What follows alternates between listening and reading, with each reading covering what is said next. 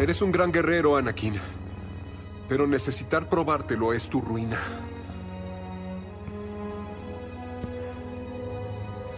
Hasta que logres superarlo, seguirás siendo un Padawan.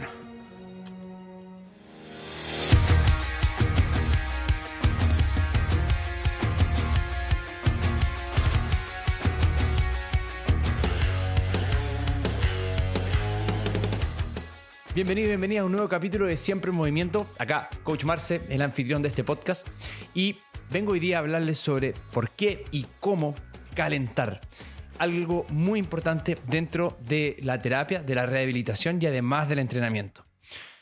Antes, como siempre, debo agradecerles a todos los miles de auditores que escuchan siempre en movimiento a todas las compartidas en las historias. Eso ayuda muchísimo a que esto siga eh, expandiéndose. Hoy día estábamos dentro de los top 100 nacionales en Spotify, así que muchísimas gracias. Eh, la cantidad de buenos comentarios acerca de cómo elegir un buen entrenador fue maravilloso. Y si quieres comentar esto, además puedes dejar una reseña abajo del capítulo, no tengo ningún problema, y eso después se publica eh, en, ahí mismo, en Spotify.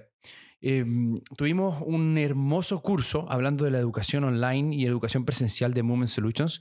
Em, empresa a la cual yo le presto servicios de educación. Tuvimos una multitudinaria, un multitudinario workshop en Santiago, el cual se va a repetir en varias partes de Chile. El workshop nivel 1 de pliometría fue un tremendo, pero tremendo éxito.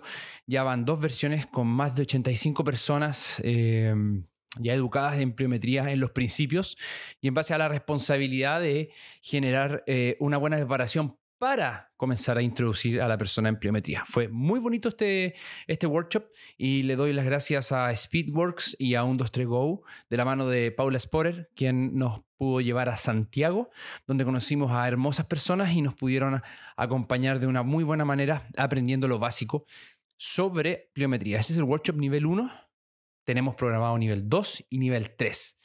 Así que atentos a todas las redes sociales. Y hablando de redes sociales, donde ustedes nos pueden encontrar en, en la educación online, eh, pueden encontrar en www.movementsolutions.cl slash educación. Se van directamente a la pestaña educación online y hay eh, muchísimas horas de educación online, em, varios cursos que ustedes pueden eh, optar y hay uno que está de manera gratis para que puedan ver eh, un curso antiguo, pero es el introductorio a todos y fundamental, que es el curso Ecosistema MS donde si entras con el cupón em, Quiero ser MS, colocas Quiero ser MS, lo tienes absolutamente gratis. Te recomiendo verlo y luego, si es que quieres seguir avanzando en todo lo que es la ciencia del movimiento humano y del entrenamiento basado en el rendimiento del ser humano, 100% recomendable todos esos cursos desde la plataforma educativa MS. Además, la transcripción completa de este capítulo va a estar en coachmarce.com y hay una nueva categoría em, para que ustedes puedan acceder en mi página web, la cual es, es un blog. Se llama Resúmenes, donde están estos resúmenes, y blog. Cuando tú entras a resúmenes y blog, vas a tener dos opciones, entrar a resúmenes o entrar a blog. Si entras a resúmenes, encontrarás los resúmenes de estos capítulos y si entras a blog, encontrarás la primera publicación que he hecho en mi blog, donde aparece Metcon. ¿Qué es? Bien, la idea es que cada reel, y por ello he hecho un canal de difusión por Instagram, te metes a mi Instagram y en mi perfil aparece abajo canal de difusión. En este canal de difusión se van a dar noticias, encuestas y cosas importantes y específicas hacia lo que son mis servicios, tanto gratuitos como pagados. Em, y ahí, por ahí, yo aviso cuando subo una nueva publicación al blog, que usualmente va a ser cuando yo suba un nuevo reel o alguna historia o algo importante sobre em, algún tipo de entrenamiento, algo así. En este caso, hizo, subí el, el lunes un reel sobre cómo armarte un Metcon y realicé una publicación de qué es un Metcon. Para algunos que no están inscritos en mi página web, les va a pedir el navegador inscribirse con su mail. Bien, eh, se los pido que se inscriban para poder tener el orden de las personas que nos están viendo y de esta forma después ustedes pueden acceder a ese material completamente gratis con sus referencias y de esa forma van a poder entrar o a los resúmenes o al blog. El resumen de este capítulo está completamente gratis disponible en resúmenes y blog para que ya se puedan ir. Va a estar la dirección directamente en la descripción de este capítulo. Bien. Eh, te invito nuevamente a unirte al canal de difusión en Instagram y si quieres ayudar, porque mucha gente quiere ayudar a, este, a, este, estos capítulos, gente de hecho envía regalos, buena onda, cuando voy a los cursos, eh, la mejor forma de agradecer es rankear en Spotify, si ya lo hiciste, compartirlo en historias y además darme seguir en Spotify. De esa forma vamos a poder seguir entrando en los rankings, vamos a poder seguir creciendo y generar más contenido para ustedes de manera gratuita. En este capítulo vamos a hablar sobre el calentamiento y nuevamente es un capítulo que va a ser va a ser un capítulo intermedio entre básico y técnico.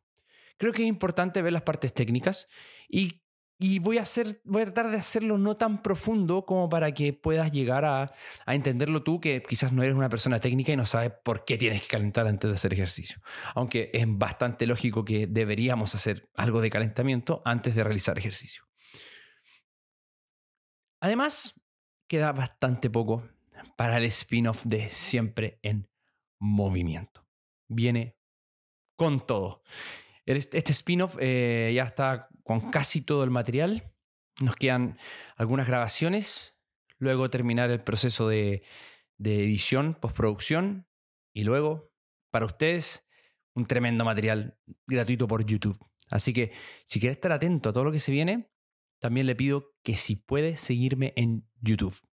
Dale seguir por favor. Y de esta forma vas a poder estar eh, atento a, lo que esté sucediendo por YouTube. Y la idea es potenciar luego ese canal para que ustedes puedan tener más contenido de forma gratuita y unir diferentes zonas de Chile a través de ese canal. Y comienzo. Comienzo con este capítulo titulado ¿Por qué y cómo calentar? ¿Qué dice la ciencia sobre el calentamiento? Ustedes primero tienen que pensar, pero pero ¿por qué voy a calentar? Ni siquiera como que nos cuestionamos eso. A veces llegamos y calentamos y ni siquiera pensamos lo que estamos haciendo, simplemente calentamos. Recuerda, ándate al colegio. Había que hacer educación física, había que calentar. ¿Por qué? ¿Por qué calentamos? ¿Y por qué se nos hace tan obvio calentar? Desde mi perspectiva, yo creo que se nos hace tan obvio porque sabemos lo que se siente el hacer una actividad física posterior a un calentamiento. Se siente increíble, se siente bien, mucho mejor que si partes en frío. De manera gradual es mucho más rico entrar al movimiento, entrar al esfuerzo, a la intensidad. Pero veamos qué entonces nos dice la ciencia en relación a esto. ¿Será bueno o no eh, calentar? ¿Será bueno entrenar con o sin calentamiento? La ciencia ha descubierto de varias formas. Una de las formas para que sepan cómo se puede saber si tu rendimiento va mejorando es por tu producción de potencia. O sea, de fuerza con velocidad. Y la velocidad en relación al tiempo. Entonces, ¿cuán rápido puedes aumentar tu velocidad y cuán rápido puedes producir la fuerza para despegarte del suelo? Ah, ¿estás pensando en un salto vertical? Exacto. Un salto vertical te permite evaluar cuánta producción de potencia estás teniendo. Entonces, si yo puedo, por ejemplo, evaluar un grupo de atletas y este grupo darles, sé, son 30 atletas, 15 personas van a saltar y van a saltar lo más alto que puedan sin nada de calentamiento. Y a otro grupo de personas les voy a hacer un calentamiento. Voy a inventar un protocolo y voy a comenzar el calentamiento. Y luego veo el delta. O sea, cuánto salta cada uno para los que se intervinieron con calentamiento y versus los que se, no se intervino con, con calentamiento. Entonces, lógicamente, los que no hicieron nada sin calentamiento, probablemente, y lo que dice la ciencia, no aumenta su performance, no aumenta su producción de fuerza, de velocidad, es decir, de potencia. Sin embargo, las personas que hicieron calentamiento aumentan su producción de fuerza, aumentan su producción de velocidad y por ende la de, de potencia. O sea, hay beneficios en relación a esto. Y también se sabe que el calentamiento mejora la resistencia, la fuerza, la flexibilidad también en algunos casos llamados distensibilidad de los tejidos, el estado de preparación mental, o sea, cuán preparado estás tú para poder generar la tarea que se te avecina, y dejo encerrado en no, no, es comillas, es, signo de interrogación, disminuye el riesgo de lesión. Porque si estamos pensando en calentar para no lesionarnos, entonces, ¿por qué nos lesionamos entre comillas si no estamos cansados? O sea, sí, sí, perdón, si no estamos eh, calentados o si no hemos hecho el correcto calentamiento. La resistencia, cuando se habla que el entrenamiento mejora, el calentamiento mejora la resistencia, se habla de la resistencia local y la resistencia sistémica, es decir, que la resistencia muscular local del músculo, el músculo se hace más resistente, más resistente que si partiera haciendo la tarea sin el calentamiento. Además, la resistencia sistémica habla de lo que podríamos pensar en el cardiovascular, en el corazón, en los pulmones. Hay algunos sucesos que pasan dentro del calentamiento que activa todo el sistema cardiovascular y por ende genera frente a un estímulo de entrenamiento, mejor desempeño. La fuerza hace referencia a cuánta fuerza puedo realizar yo, tanto por unidad de tiempo como en fuerza absoluta. ¿Ya? Y sí, mejora, mejora por medio del calentamiento. Y la flexibilidad, el rango de movimiento multisegmentario, monosegmentario, incluso, mejor dicho, monoarticular y multiarticular, mejora. Lo que no quiere decir que tengas mayor riesgo o menor riesgo de lesión. Simplemente mejora, mejora y las sensaciones de flexibilidad además mejoran con el calentamiento. El estado de preparación mental es fundamental porque además el calentamiento se ha demostrado que permite entrar en foco. Vamos a ver qué tipo de calentamiento hace eso, pero entrar en foco, en decir, estoy preparándome para, en decir, ya llegué al entrenamiento, ya llegué a la práctica, todo queda afuera los problemas quedan afuera y lo importante está acá adentro. Por lo tanto, aumenta y mejora el aprendizaje. Y para terminar con los posibles beneficios, veamos el riesgo de lesión y, detenernos un poco en el riesgo de lesión. Porque algo poco, poco, em, poco, eh, poco científico, tampoco es científico, sino que poco responsable, científicamente hablando, de decir que el calentamiento disminuye el riesgo de lesión. Porque no es el calentamiento en sí y tampoco podemos generar un aumento, eh, o sea, una disminución en el riesgo de lesión, porque de qué lesión estamos hablando y, ahí te puedes meter una pata a los caballos, que es literalmente predecir con una bola de cristal si te vas a lesionar o no. Por lo mismo, vamos a ver de qué se trata esto de disminución del riesgo de lesión producto del calentamiento. Sobre, la, sobre el riesgo de lesión. Sobre el riesgo de lesión, ¿qué sabemos? No podemos saber a ciencia cierta si el calentamiento fue lo que disminuyó el riesgo de lesión, pero sí sabemos que hay dos factores fundamentales que producen eh, o, que, o que predisponen a la persona a lesionarse. El primero y el más grande es una disminución en tu fuerza. Si, si vemos quiénes son los que se lesionan menos, son los atletas más fuertes. Entonces, si la ciencia nos está diciendo que los atletas más fuertes son los que lesionan menos, se lesionan menos, quiere decir que la fuerza algo tiene que ver. El timing con que produzco esta fuerza también. Por lo mismo, si el atleta no estaba teniendo su óptima fuerza para ese momento, entonces quiere decir que está en un potencial riesgo de lesión. Lo que no quiere decir que se va a lesionar, pero está en un potencial riesgo de lesión. ¿Y qué dijimos anteriormente? Que el entrenamiento previo, o perdón, posterior a un calentamiento, es más eficiente en términos de fuerza porque el calentamiento aumenta la fuerza. De hecho, te hace llegar a tu estado óptimo de fuerza. No es que te aumente de un momento para otro. Lo que hace es que te permite desarrollar de mejor manera la fuerza que ya tienes. Luego, la disminución en el tiempo de reacción es un gran factor de riesgo de lesión.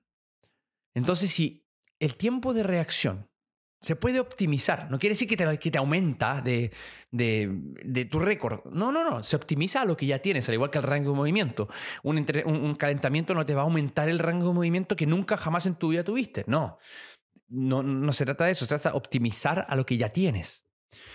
En ese sentido, si eres más lento en el tiempo de reacción, quiere decir que tu información aferente, la información sensorial, no se está integrando de manera correcta porque no hay buenos procesos en términos de temperatura. Tienen que pensar que la temperatura, por eso se llama también calentamiento, es fundamental que se eleve para ciertos procesos enzimáticos, tanto neuronales, metabólicos en el, músculo, como procesos eh, más cardiovasculares para que también se produzca la buena nutrición de los músculos que van a participar y también de la nutrición de los mismos nervios que van a contraer, o sea, que van a contraerse, no, que van a generar la contracción.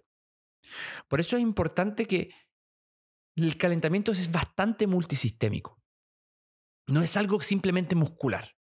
No, no, para nada. Es multisistémico, desde la articulación hasta el cerebro.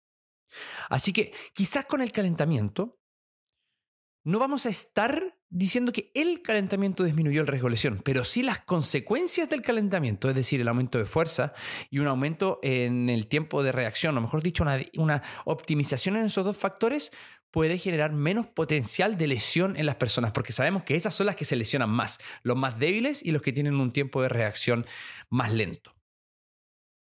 Bajo ese punto de vista, entonces, es bastante importante calentar. Pero vámonos un poco a la historia. Típicamente, lo que se hace en el calentamiento, y quiero que te vayas hacia atrás, quiero que te vayas, si eres de Chile, y bueno, yo, yo creo que pasa en, algunas, eh, en algunos otros países, pero por lo menos acá en Chile, y yo pasé por muchos colegios, tenía problemas, parece que en los colegios, de pobre de mi mamá y mi papá conmigo, bastante hiperkinético, eh, como se pueden imaginar, pero pasé por muchos colegios y por muchos profes de educación física, solamente uno me dejó muy, muy, muy, muy marcado, me enseñaba muchas cosas, más allá de la educación. O sea, me hacía educación a través del físico. Ese era el tema. Eh, todos los demás fueron mm, lo típico. Lo típico. Que eh, quiero resaltar algo. El por qué se genera eso, creo yo que el problema, y si se van para atrás, en, mis capítulos van a saber mi, pensamiento, el por qué un profesor de educación física no puede sacarse su máximo potencial. Y tú lo ves, la típica caricatura, que se hace una caricatura producto de cientos y cientos y cientos de relatos de lo mismo. De hecho, lo que yo voy a decir probablemente resuene contigo porque también lo has visto, que es el típico profesor de educación física que está sentado mientras los demás juegan fútbol en el colegio. ¿Cierto? Y, lo que hacen es jugar fútbol. Y el, la educación no, no la veo. Y después te beta, después abdominales y chao. Bien. Todos estamos entonces en el, en el mismo cuadro. Yo creo, ¿y por qué creo esto? ¿Qué pasa? Que es un problema sistémico. Ese profesor no está motivado porque no tiene, primero, las herramientas y segundo, no tiene la motivación sistémica para promover el cambio en los chicos. Por eso no creo que sea culpa de el profesor de educación física. Por eso creo que tampoco es culpa de la carrera de educación física.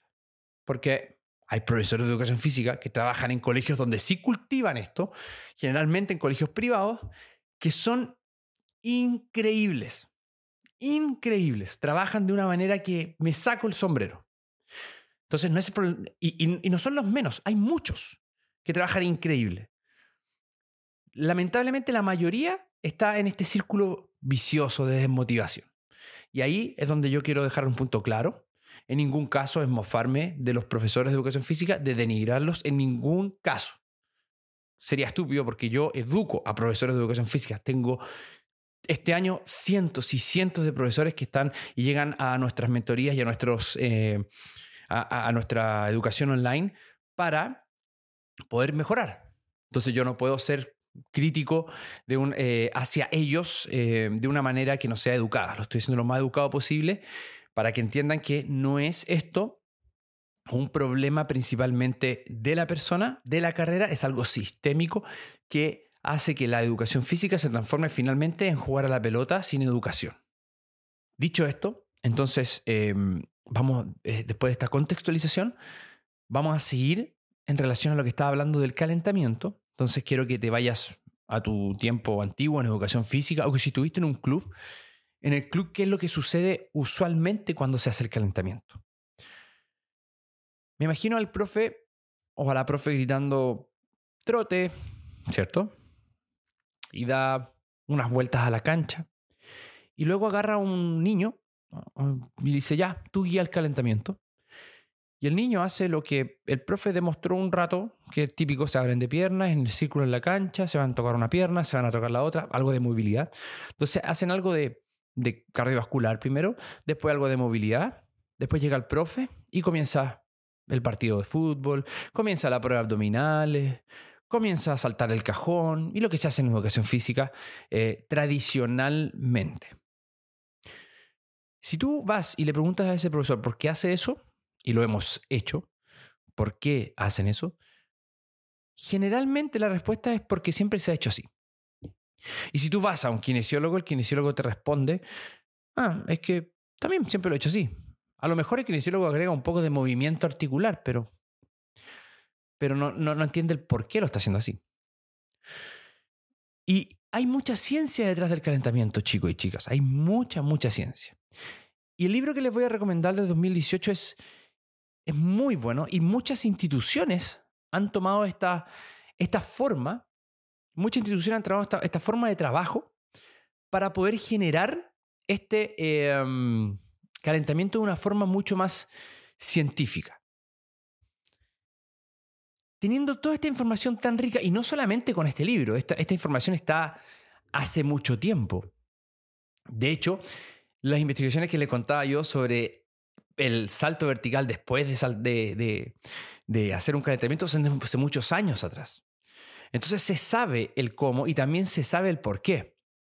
¿Por qué no se pone a prueba? Ahí creo que hay temas motivacionales, tanto como Kines como profesor de educación física. Pero para el ejemplo que yo estaba dando en el colegio, es típicamente lo mismo se hace poco a la vuelta, ¿cierto? Vuelta a la cancha, se saca como el AO y después se trabaja la movilidad, que el alumno lo guía, donde el profe sigue ordenando cosas y de repente, ¡pum! Comienza la práctica de lo que sea. Usualmente se agarra, se tira la pelota, vamos a jugar fútbol, vamos a hacer abdominales, lo que sea. Pero Ian Jeffries, en su libro El calentamiento, de Warm Up, tiene como subtítulo Maximiza la performance y mejora el desarrollo a largo plazo atlético. Maximize, performance and improve long-term athletic development. En este libro encontraremos unos principios maravillosos para poder ordenar tu entrenamiento, partiendo por el calentamiento. Es el libro del calentamiento. Resume ciencia, resume un montón de cosas muy bonito para poder entender qué es lo que hay que hacer en un correcto calentamiento desde la ciencia y qué herramientas puedes utilizar para ellas. Distintas instituciones han generado una adaptación de este, de este warm-up, como es Exos, Exos con sus cinco componentes del calentamiento, MoveNat con calentamientos que involucran todas las fases que voy a nombrar ahora, desde el suelo hasta estar parado, FMS con todas las fases de su movimiento fundamental, transicional a funcional, e incluso en MS. También tenemos nuestras fases del calentamiento, tomando en cuenta los mismos principios. Nosotros tenemos en total cuatro fases y las puedes aprender tanto en el diplomado de nosotros como eh, en otras instancias educativas. La primera fase es rise. ¿Qué significa eso? Elevar. Hablemos de elevar. ¿Elevar qué? Elevar la temperatura corporal. ¿Por qué hay que elevar la temperatura corporal? Ya hemos hablado anteriormente los beneficios del calentamiento y cómo la temperatura corporal mejora la contractibilidad muscular, cómo la temperatura corporal mejora la distensibilidad del tejido, la descarga neuronal, la transmisión nerviosa, la información aferente, las contracciones del corazón, la difusión arteriovenosa de oxígeno. Hay un montón de evidencia que demuestra la importancia de elevar la temperatura corporal para poder generar mejor entonces eh, actividad física. Vamos a ir viendo qué eh, herramientas podemos escoger en cada uno de estos puntos. En segundo lugar está el activate o activa. ¿Qué tenemos que activar? La musculatura, que va a participar principalmente de la región que va a participar. Luego movilizar, que movilizar significa, movilize, eh, movilizar significa llevar al rango de movimiento que voy a utilizar la mayor parte de eh, las estructuras que van a participar de la tarea que voy a hacer en el entrenamiento. Y finalmente la, fase de potenciación. La fase de potentiate es potenciación, que lo que yo estoy ahora, con buena temperatura corporal, con buena distensibilidad, con buena activación, ahora hacerlo de una manera o mover esas piezas de una manera mucho más eficiente, aumentando el tiempo de reacción. Que sea rápido. Movimientos de respuesta rápida. Movimientos de, reacción contra estímulos. Que además de moverse fuerte, se mueva rápido. Así que sí, sí, existe un orden y se puede incluso cambiar de nombre, puedes hacer lo que quieras, como hizo Exos, FMS, MoveNat, Pivotal, diferentes formas del calentamiento. Pero las bases son lo mismo. Tienes que elevar la temperatura corporal, tienes que activar la musculatura que va a producir los efectores principales del movimiento para finalizar con movilizaciones y luego potenciación de lo que estoy realizando. O sea, están principalmente hablando de exactamente lo mismo. Por lo mismo, vamos a ir a ver qué herramientas te sirven para, vamos a lo primero, rise, elevar la temperatura. Por ejemplo, si voy a hacer una sesión de sentadillas, mucho empuje de tren inferior, es bueno elegir patrones similares a lo que yo voy a hacer en el tren inferior, como triple flexión, triple extensión, ¿cierto? Como un acordeón, como si fueran las piernas un acordeón. Listo, ahí tienes un remo. ¿Cuánto tiempo?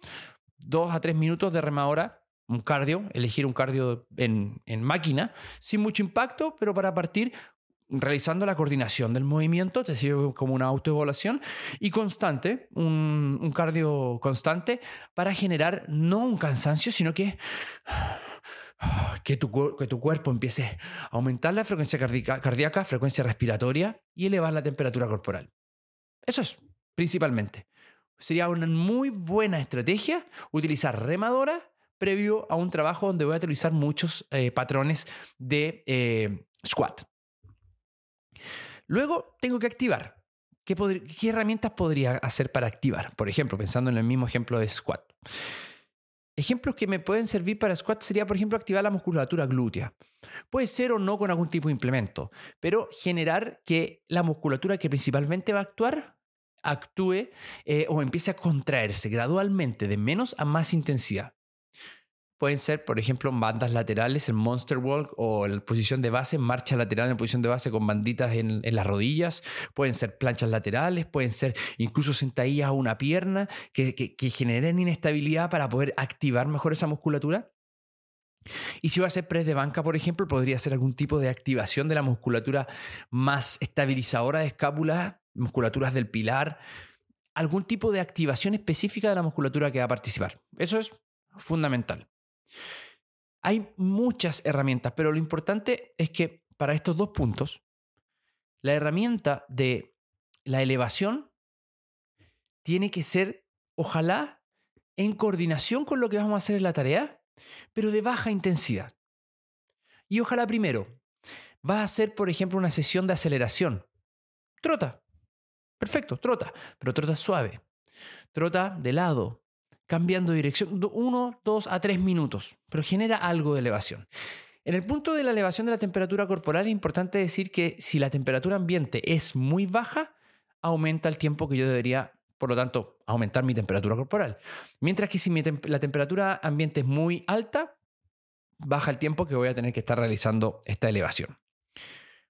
En la parte de activación, si tú eres profe de educación física, te recomiendo o preparador físico, te recomiendo conversar con algún kinesiólogo, porque hay muchas herramientas de la kinesiología que son específicas en términos de, tejido para activar cierto tejido y esto eh, puede ser transferido eh, a distintas a distintos gestos, como por ejemplo una sesión de CrossFit, una sesión de, eh, cambios de dirección, por ejemplo, activación de la musculatura del pie justo en ese momento.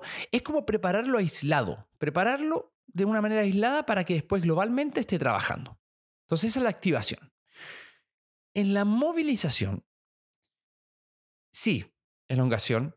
Y acá voy a dejar un punto súper claro. Y si no te queda claro, ándate al... Elongación no es lo mismo que flexibilidad, flexibilidad no es lo mismo que movilidad y movilidad no es lo mismo que elasticidad. Es un capítulo, en serio, un capítulo, uno de los más exitosos de este, de este podcast. Movilización no quiere decir que vas a estar elongando pasivamente. Existen muchas formas de generar elongación. Existen muchas formas de movilizar. Están, por ejemplo, herramientas como los CARS, Controller Articular Rotations. Están en herramientas como el FNP, eh, facilitación neuroperceptiva. Están herramientas como la elongación dinámica, están herramientas como la elongación estática, están herramientas como la elongación activa y también herramientas como la elongación pasiva. Depende cada una de ellas el caso que voy a utilizar esta herramienta. Existen incluso, en este momento, se puede utilizar Pales y Rails de baja intensidad para poder generar apertura de algún tipo de rango. En esa fase de movilización, la idea es que explores el rango de movimiento, incluso los mismos correctivos de FMS, que explores los rangos de movimiento que vas a utilizar, ojalá de manera activa, para que tú después los tengas presentes, conectando la información aferente con el sistema nervioso para poder generar entonces eh, un correcto procesamiento de esa información, generando entonces mejor movimiento. esa es la filosofía detrás de la movilización. Entonces, de eso habla Ian Jeffries y los que les gusta el movimiento natural, en MoveNat hay muchas movilizaciones que se hacen abajo que tienen mezcla entre movilización y control motor en el suelo, partiendo, mimetizando los movimientos que después vamos a hacer en la sesión. Si es que, por ejemplo, sesión de climbing, de escalada, podría entonces estar llegando a ciertas posiciones, hacer distintos tipos de gateo que van a activar y además movilizar la glenumeral. Entonces, es un mundo, pero se puede planificar. Aquí en estos tres puntos, en el, elevar, activar y movilizar, te recomiendo hacer entre dos a tres movimientos por cada uno eh, de estos puntos. Dos a tres movimientos. Para finalmente generar la potenciación. ¿Y qué es la potenciación? Es que, como decía antes, ya que me muevo, ya que tengo la temperatura y ahora que estoy activo, ¡pum!, lo hago de manera más rápida. La potenciación posactivación. Pueden ser movimientos pliométricos, plepliométricos, incluso podría ser cargadas con, con el peso de aproximación, que vamos a hablar un poco ahora de los sets de aproximación, de una manera tal que ya lo hagas más y más similar a la tarea que vas a producir.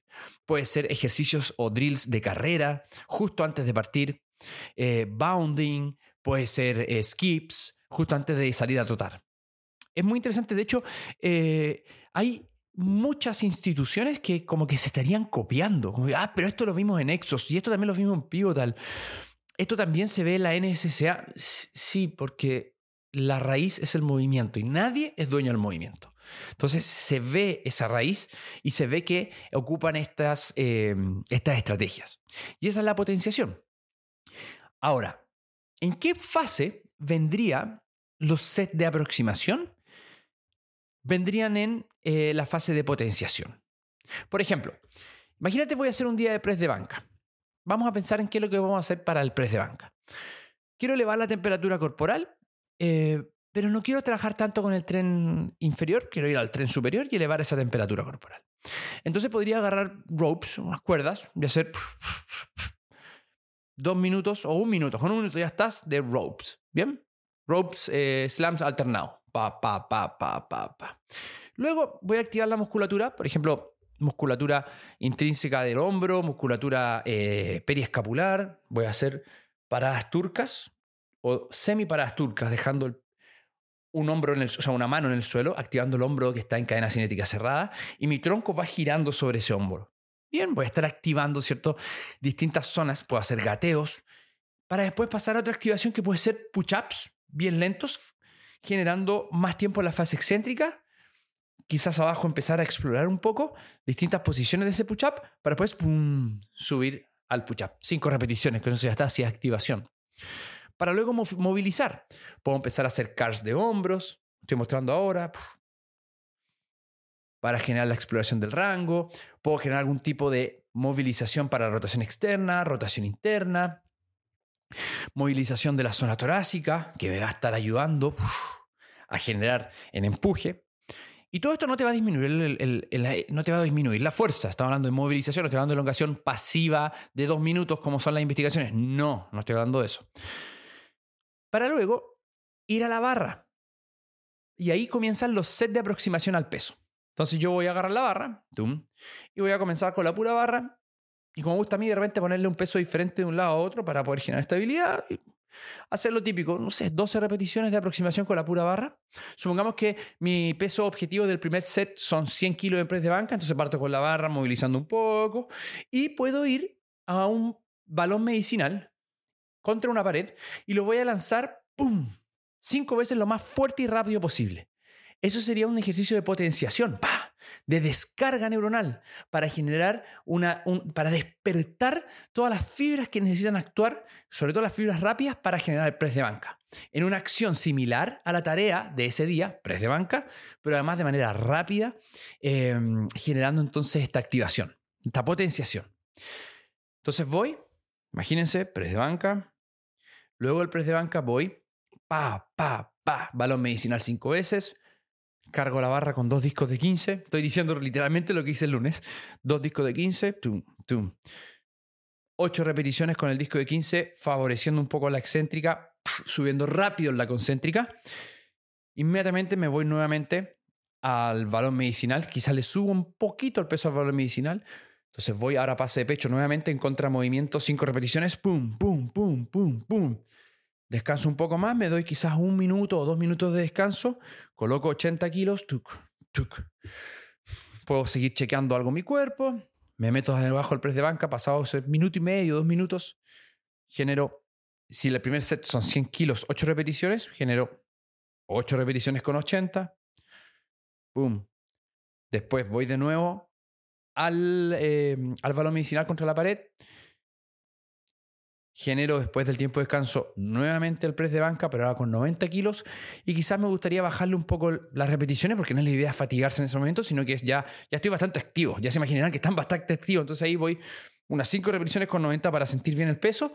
Y luego descanso, dos minutos y medio a tres para partir para esa cualidad. Estábamos llegando casi cercano a la fuerza máxima. 100 kilos, 8 repeticiones. Para después hacer 6 repeticiones para terminar trabajando realmente la fuerza máxima a 4 repeticiones. Ese fue un ejemplo de cómo generar esa potenciación para el trabajo de pesas. Así, hazlo con sentadillas o con estos mismos principios y lógicamente te recomiendo leer el, libro y las referencias que estoy dejando abajo del capítulo. Ahora, veamos cómo podría ser un calentamiento, digamos, para eh, básquetbol. ¿Ya? Pensando en habilidades de movimiento. El calentamiento podría ser en la parte de rise de elevar, elevar la temperatura corporal con un pequeño trote alrededor de la cancha, pero que ese trote vaya cambiando de dirección, que vaya desplazándose, algo que sea un poco más creativo, boom, boom, boom, haciendo zigzags, haciendo shuffles, crossovers, drop steps, distintos tipos de movimiento, pero muy suave, relajado. Luego, podríamos activar la musculatura. ¿Qué musculatura principalmente actúa el básquetbol? Toda. Entonces nos vamos al pilar, nos vamos al pie. Entonces podríamos hacer, por ejemplo, trabajos de estabilidad en un pie, trabajos de eh, activación de toda la zona glútea, posiciones monopodales, para después pasar a, por ejemplo, desplazamientos laterales con banda entre las rodillas. Finalizando con la movilidad, donde se podría hacer, y búsquelo, lo voy a dejar ahí, un World Greatest Stretch, típico creado por Exos, terminando con el trabajo en balón, donde ahí se integra el set de aproximación a la tarea. ¿Cómo sería el set de aproximación a la tarea? Parte a poco entrando en bandeja, parte a poco lanzando y ya que la persona haga lo técnico. Y ahí está entonces en deportes la elevación, la activación, la movilización y la potenciación. En resumen, no hay que siempre hacer lo mismo porque sí. Existen formas de generar un cambio en esto. Existen formas de generar un mejor calentamiento. No hay que calentar por calentar, sino que hay que calentar porque es beneficioso para la salud. Es muy beneficioso y está demostrado desde la ciencia. Y además hay personas como Ian Jeffries que te ordenan esta información. O sea, ¿qué más puedes pedir? De verdad, eh, espero que este capítulo les sirva Em, para compartir una forma distinta de hacer las cosas. Eh, las instituciones que nombré se las recomiendo, eh, les recomiendo estudiar sobre ellas. Y si estás en educación física y trabajas en colegios, tienes una tremenda oportunidad para educar a los chicos que puedan utilizar este tipo de calentamientos porque de verdad les va a servir para la vida. De una manera tal que van a poder, por ejemplo, si son exitosos y después tienen eh, para poder sustentar distintas carreras deportivas, van a tener una tremenda oportunidad para cuidar más su longevidad.